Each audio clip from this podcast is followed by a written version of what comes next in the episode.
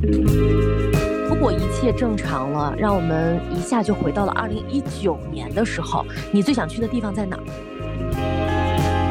我每次其实听到这样的话的时候，我心里面都有点生气，就是尤其对对于那种带着点酸的这种话，我就有点生气。啊，我想在夏天的时候去看一次咱们中国的极光，然后去趟漠河，我觉得就很满足。机场之家能有一个专门的时间、专门的板块，是可以分享我们的旅行故事。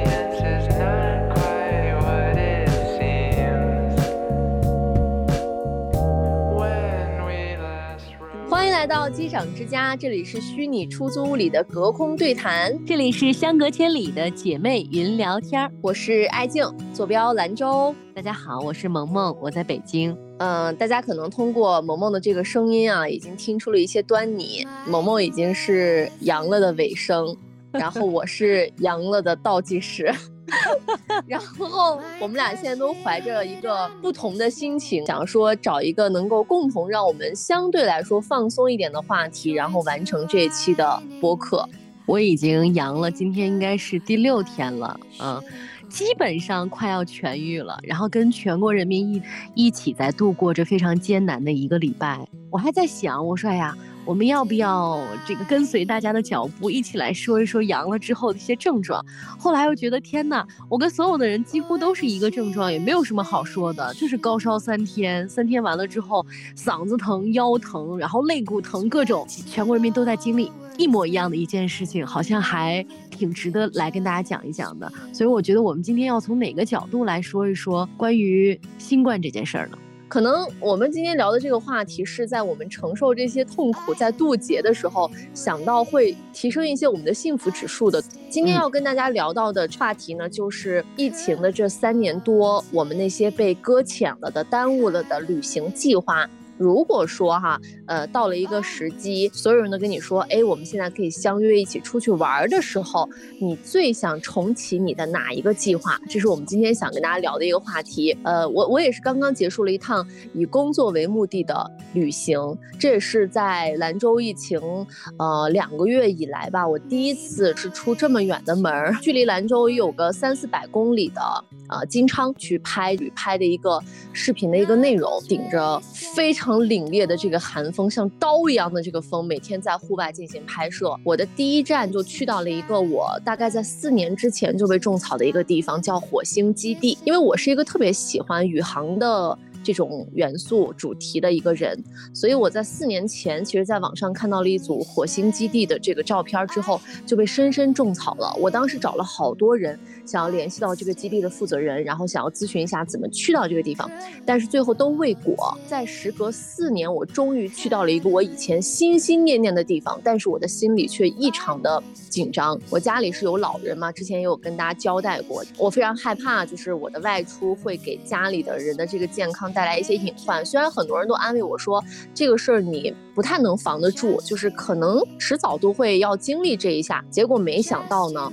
我在去到这个火星基地是我们拍摄的第一天嘛，下午的时候呢，是有一景区的这个小姐姐，她是要负责配合我的一些工作，因为我当时要穿一个三十多斤的一个宇航服，那个衣服那套衣服二十多万，就是它完全是比较仿真的那种类型，包括那个宇航员的那个帽子啊，特别重，就是我双手都抱不动的那种状态，在这个穿脱的过程当中，都是她来辅助我去做这个工作，拍摄的时候我也不能戴口罩。所以我就是在这个没有防护的情况下完成了大半天的拍摄。结果呢，在那天拍完到第二天的时候，我发现这个小姐姐发了一个朋友圈，抗原两道杠，她就阳了。那你是吓死了吗？就是这个心理非常复杂。就其实我本身是觉得很开心的一件事儿，因为虽然说当天拍摄条件非常艰苦，没有办法给大家形容那个冷啊，然后那种难受啊，但是。我觉得更难受的就是，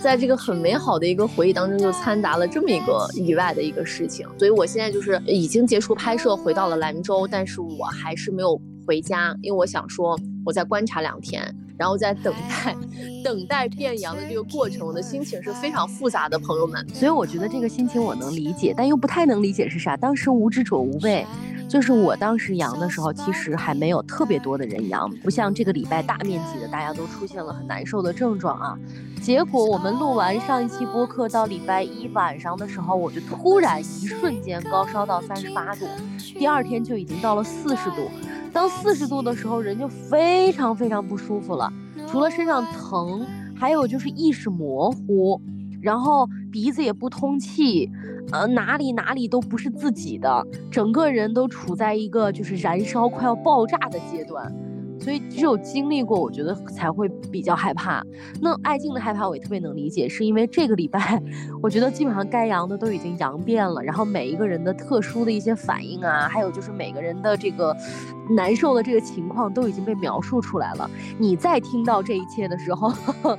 你就会非常的害怕。而且现在你又一个人不在家，又没有人照顾，我觉得高烧四十度没有人送送水啊，或者你身边留一个人，还是还是挺难度过去的。其实旅行环节是我们机长之家原来的一个固定板块，我自己私心啊是特别想把这个内容做成一个。以后我们的一个固定的一个专栏的，如果我和萌萌我们再有了一些新的旅程的时候，我们一定会给彼此开这个旅行分享会，然后去介绍一下这次行程当中的所思所想。还有一件事情，我们也不得不在这个时候赶紧要说出来来了，就是我们这一期依然是有品牌赞助的，而且我们专门把这一期的这个品牌赞助安排在这个话题当中，也是有它的原因的，就是因为这个东西呢，它是我每次在旅行。前也会准备到的一个内容，嗯，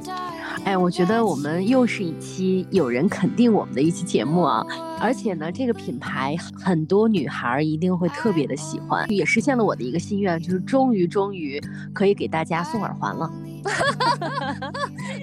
这里给大家插入一下，就是杨萌萌一直有一个执念，一个是做美妆博主，另外一个就是想卖耳环。嗯，因为我原来是有一个购物节目，然后他总跟我说，你们节目里面啥时候能进点这个耳环，然后 我们来卖卖耳环。我不知道他为什么对耳环这件事情就是极其的有执念。然后今天我又是一个梦圆时刻，哎，我觉得这个是吸引力法则，哎，你觉不觉得？就是我们有赞助的这两期，全部都是我的挚爱。这期的品牌的名字叫做 Wild Smile，然后它是一个成立于意大利的原创手工耳饰品牌。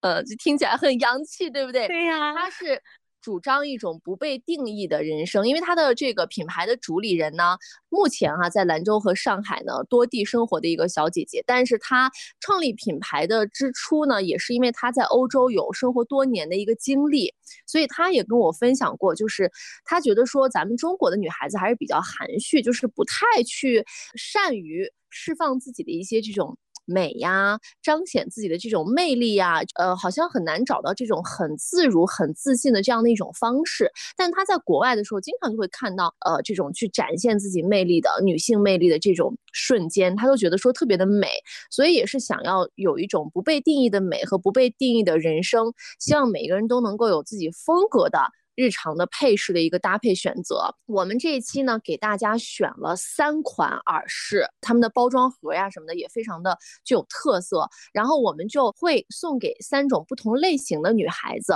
所以今天在我们这个评论区当中给我们留言互动自己旅行经历的小伙伴，大家也记得去看看我们的这个。呃，页面啊，然后我们会把这三个耳饰的这个图片呢放出来，你心仪哪一款，你就可以把那个号给标上。这样的话，如果我们抽到你了，我们就把适合你的那个送给你。因为我觉得耳环这个东西吧，特别挑人的气质。我所有的这个首饰里面啊，就喜欢戴耳饰，而且我每天都会换不一样的，我可能有好几百对儿。我自己特别喜欢的是中性的，尤其是对于圈儿。特别的感兴趣，我有各种各样的圈儿。我也看了一下我们品牌送给大家的这些耳环的总体的风格，还是稍微偏女性一些，它更展示你的柔美。就我更喜欢的是耳钉或者是耳骨夹之类的，比较有个性。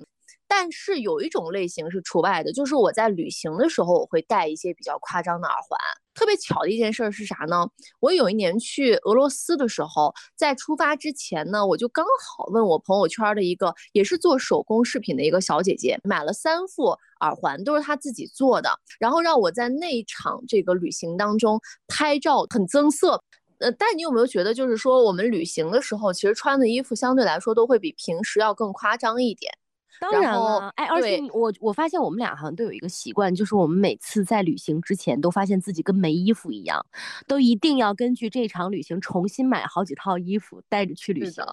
对，所以我平时没衣服吗？平时每次买衣服的时候说，哎呀，这个是我旅行的时候穿的，然后发现一到旅行的时候你就没衣服了。旅行之前，咱们其实就会有很大的一部分投入，就是买配饰啊，啊，买这个拍照的一些道具呀，然后买这个目的地的一些合适的一些衣服呀。我觉得这完全就是旅行的一部分。你像我们这三年的过程当中，你就发现这种乐趣真的少了很多。这三年，我觉得基本上大部分的人和我们一样吧，停止了至少出境游，基本上都是在国内。你像前一两年呢，咱们可能还能去一些比较远的地方，近一年。几乎就已经没有怎么出行过了。今天我们要聊的这个话题的时候，我还在那想，我说呀，我说我有没有话要聊？因为我已经很久很久没有旅行过了。我上一次旅行还是因为跟公司一起团建，我们去了一趟内蒙。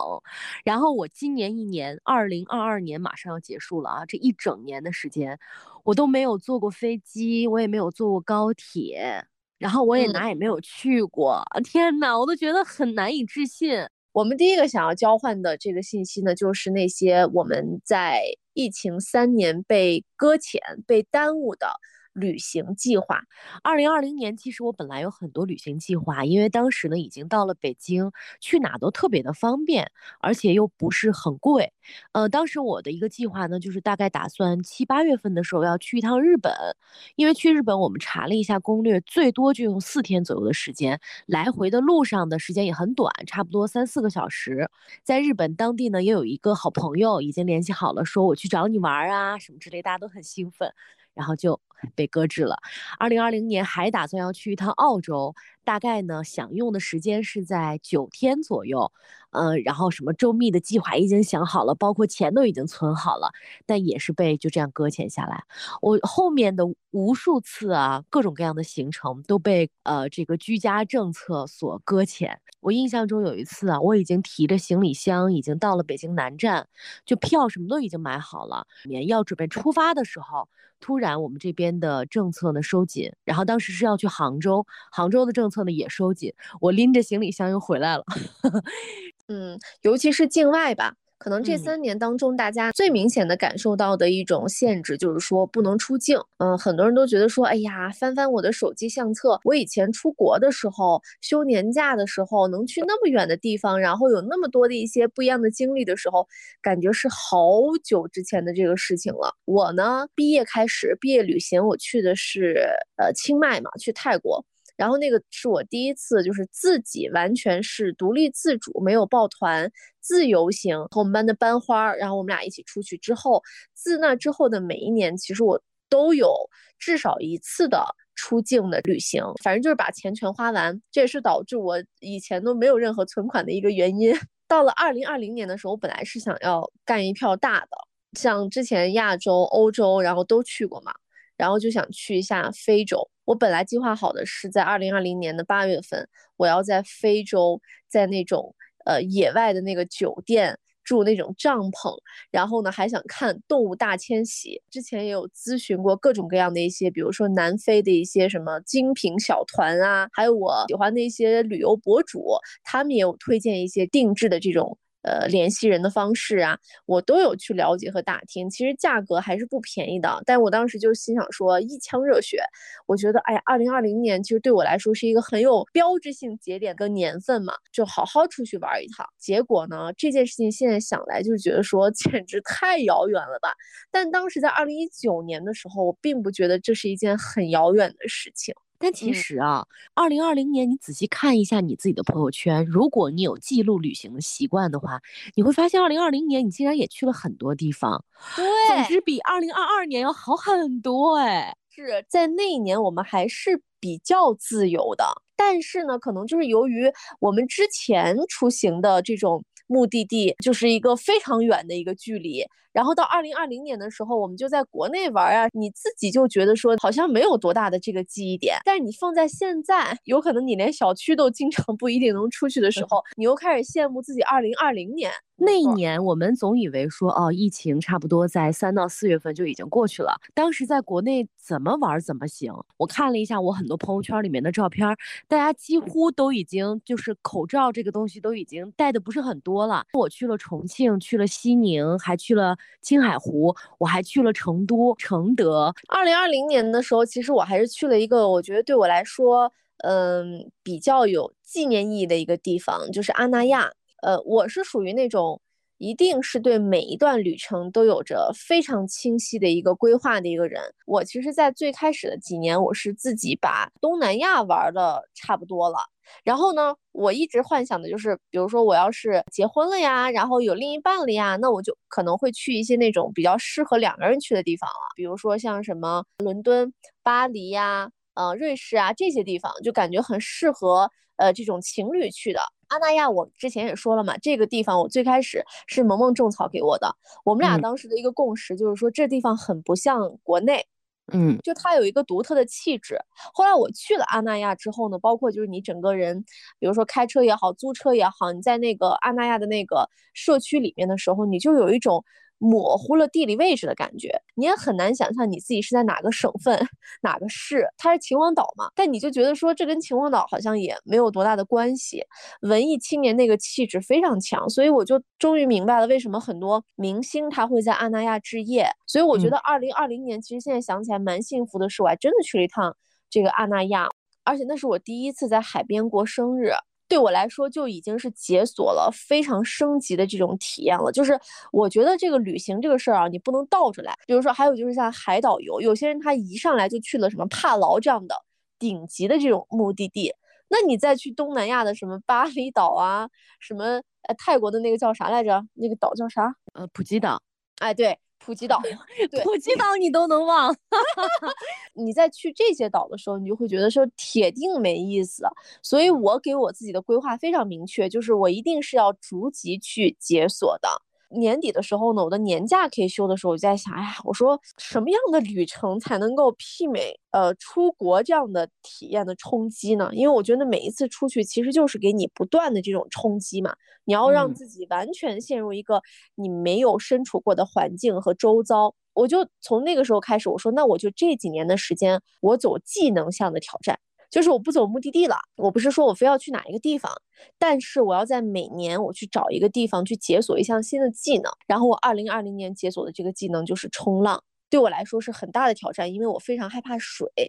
嗯，然后去海南那边临水报了一个冲浪俱乐部，然后去学习冲浪。冲完浪之后呢，又去了一趟厦门。所以想一想，哎。二零二零年，我都有三次非常厉害的旅程，而且我还想到，我在二零二零年还有一次珍贵的出差，就是去长沙带货。哎，我觉得刚才听你这么一说，二零二零年我们真的有好多的目的地。因为二零二零年，大家有没有一个印象，就是当时航空公司推出了一个产品叫随心飞。对，周六周天的时候呢，你可以随便去任何一个地方。然后我身边有很多朋友就买了这个随心飞，我记得他们就是每个周六周天随随便便就去哪个地方，然后待一个周末再回来。后来这一帮人呢，就变成了一帮随心飞友。就是大家在途中开始结识彼此，因为我有一个朋友也是买了这个，他经常飞北京，他就告诉我说，在这个过程当中，他们还拉了群，然后还可以认识很多新的朋友，他们还约着下一次可以去另外一个目的地。我就突然想到，咱们的出行方式其实也发生了很大的一些变化。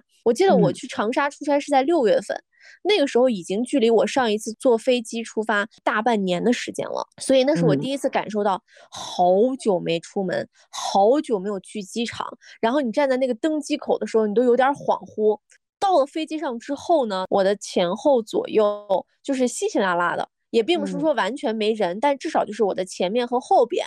嗯，是没有人的，然后可能隔了那么一两排之后又出现了人，是这样的，也做的比较的松散。呃，空姐还会发那种就是手套啊什么的，然后也会全程让你不要去摘口罩等等。后来就是去这个大别山采访活动出差的时候呢，坐了高铁，就整个十个小时都没有怎么去口罩摘下来，有也会觉得说还是有点难受的，有点受罪。到了二零二一年的时候啊，疫情稍微有一点点收紧。哎，我印象特别深，就是我当时打算要回家，然后当时还做核酸，当时不是遍地都是核酸的，我还打了一辆车到很远的地方去做了一个核酸，花了一百二十八块钱，然后拿着这个核酸证明回了兰州。从兰州走的时候，还去医院做了核酸，回了北京。从某一刻开始啊，我们有了什么健康宝啊，有了行程码呀这个东西之后，你的出行呢就开始渐渐的没有那么的方便。了，还有一个最麻烦的就是你并不熟悉当地是什么政策，你是要在一个很不熟悉的情况之下提前去打听很多。你记不记得那个时候大家就会经常去问，有谁知道现在去哪儿哪儿是什么样的政策？对，有谁知道哪里可以去哪里吗？比如说我在二一年的时候休年假，我去上海，还去了一趟北京，那都是下载不同的 APP，然后每一个城市的这个要求都不一样。我记得我二零二一年的时候，从上海回北京的途中，非常非常的人在囧途。我买的高铁票呢，本来应该是上海虹桥到北京的，结果我买错了，我买成上海站到北京的了。我就自己打车打到了虹桥，我还坐那儿等了半天。我说，哎，怎么一直没有我这一站啊？我在那查，我查查查了半天，我发现，哎呀，我买错了，我买到上海站了。我这会儿去上海站已经来不及了。我说，那我就改签吧。我刚要改签。然后我发现弹窗了，那会儿啊，北京健康宝还刚刚有弹窗这个功能，还没有像现在一样大面积的弹窗。我说这是啥情况？为啥买不了票了？我就站那好半天，我不知道那是什么。然后我就打各种什么市政热线呀什么的，都没有告诉我那是什么。我就截了一张图给我 leader，我说怎么办？我怎么买不了票？leader 说你这是弹窗了。我说这咋办？我特别紧张，当时我又回不来了。我发现买到北京已经买不了了，我就买到了天津。当时天津回北京也回不了，我说这可怎么办？我还给我老公打电话，我说要不然你租一辆车从北京开到天津把我接上，然后再回北京。他把我接上之后，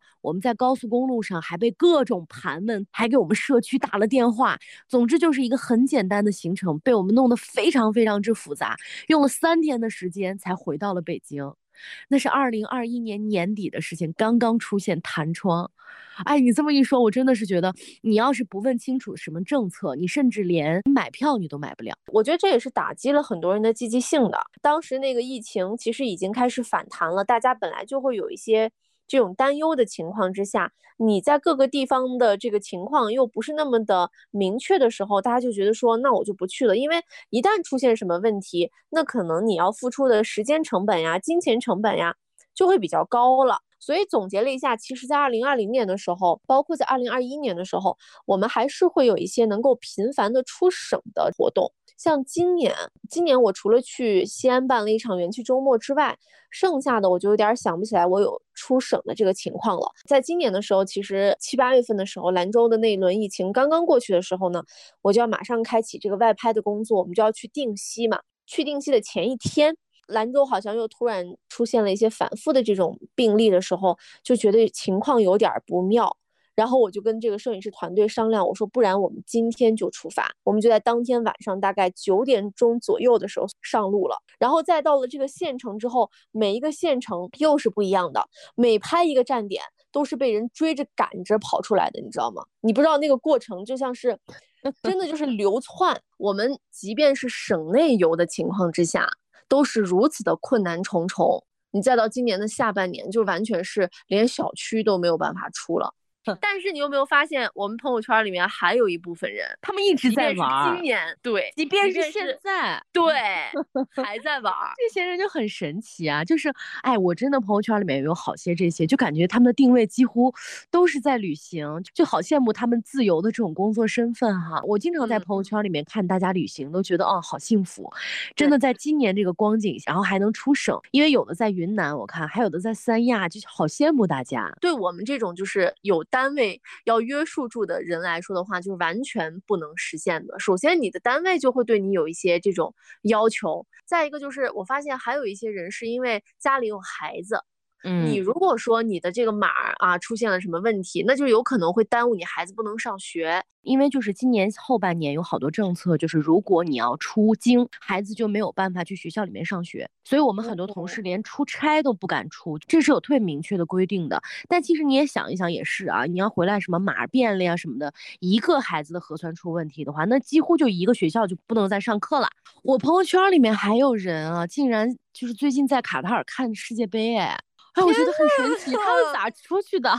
嗯，而且也由此，嗯，衍生出了一些我们以前从来不曾想象过的生活方式。哎，你知道吗？现在很多外企都已经 always in home 了，就是永久性居家办公。对，永久居家办公是的。而且我第一个想跟你说这个永久居家办公这件事情，因为我今天也刷到了那个抖音。呃，一个小姐姐就说他们公司已经就是彻底宣布了这件事情，她就准备跟一些呃同事们再约着见几面，说以后可能就大家都是网友了，而且她一年还会有三个月以内的时间可以申请，就是再换一个地方去办公，比如说她就可以从现在开始回家去，可以过年啊，然后呢再回到北京。然后很多人就觉得说哇，好幸福呀！你说这在以前是我们从来不会想象到的。居家办公首先就觉得说很夸张了，永久居家办公就更夸张了。还有一种这个工作方式就是对数字游民，现在也很火，也成为了很多人很向往的一件事情。这群人他们不断的可以去变换一些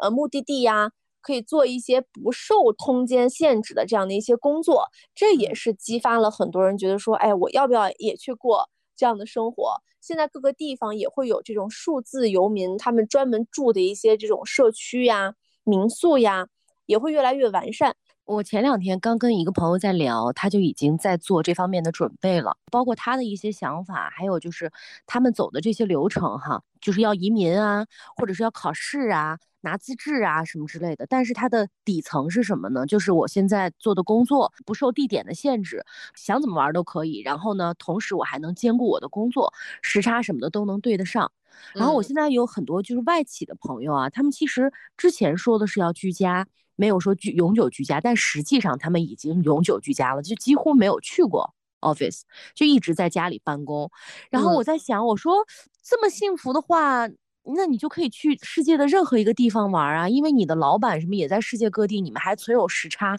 你们随便怎么工作都 OK。他说他的老板是一个印度人，然后现在的人就在伦敦，然后平时也在欧洲玩什么之类的。他老板就已经实现了这种我们很理想的这种工作状态，然后工资是很固定的，你知道吗？就是他不是说像很多游民一样是薪水还有他的收入是不固定的，像这样的好处是你的薪水是非常固定的，然后呢，你的工作地方又是不固定的，太棒了。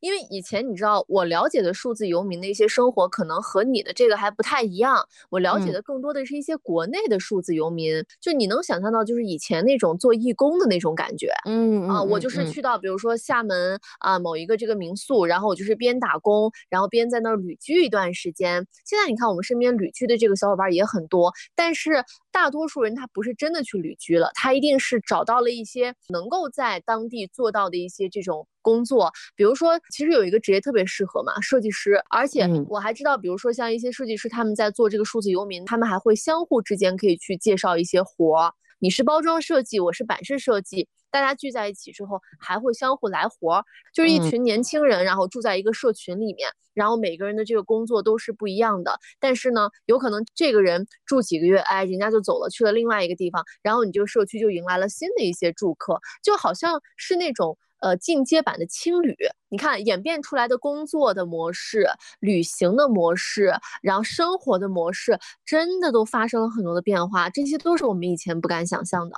这种多元的生活方式一旦出现在我们身边的时候，你就会发现生活的可能性很多的。如果一切正常了，让我们一下就回到了二零一九年的时候，你最想去的地方在哪儿啊？我好久没有想过这个问题。你想，我刚才连普吉岛都说不出来了。但是我可能就会去一个还是想了很久的吧，冰岛。嗯，可能就是这次过后，我觉得我会跟以前的想法又不一样了。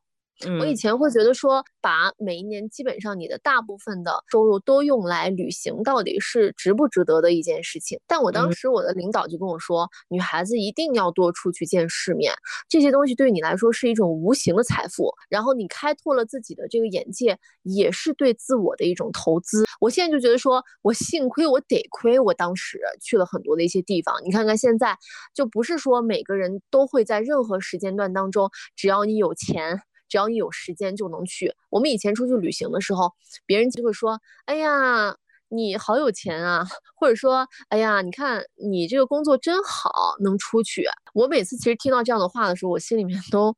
有点生气，就是尤其对对于那种带着点酸的这种话，我就有点生气。这个东西它不是一个有钱和有时间的一个分别。有些人即便有钱和有时间，他也可能依旧不会选择这样的生活方式，他依旧不会把钱花在这个上面。如果说以后能够出去的情况之下，我可能就会抓得更紧出去，而且而且我也不会再像二零一九年以前一样那么的乐观了。我觉得这是对我来说最大的一个变化，就是我不会想着说我以后还会有无限的可能、无限的时间。然后我这辈子是能够环游世界的，我以前是有这样的梦想的嘛？我觉得我一定是能够在我有生之年，然后能去很多个国家。然后能把我想去的地方全部都去完，但是我觉得在这三年之后，我不会有这样的想法了，我只会去规划每一年当年能够发生的事情了。我觉得这些年对于我来讲影响比较大的是，我把短途的旅行和长途的旅行做了一个很大的区分。短途的这种旅行，只要是在国内，然后四个小时能抵达的飞机，对我来讲都已经不算是特别大的旅行了，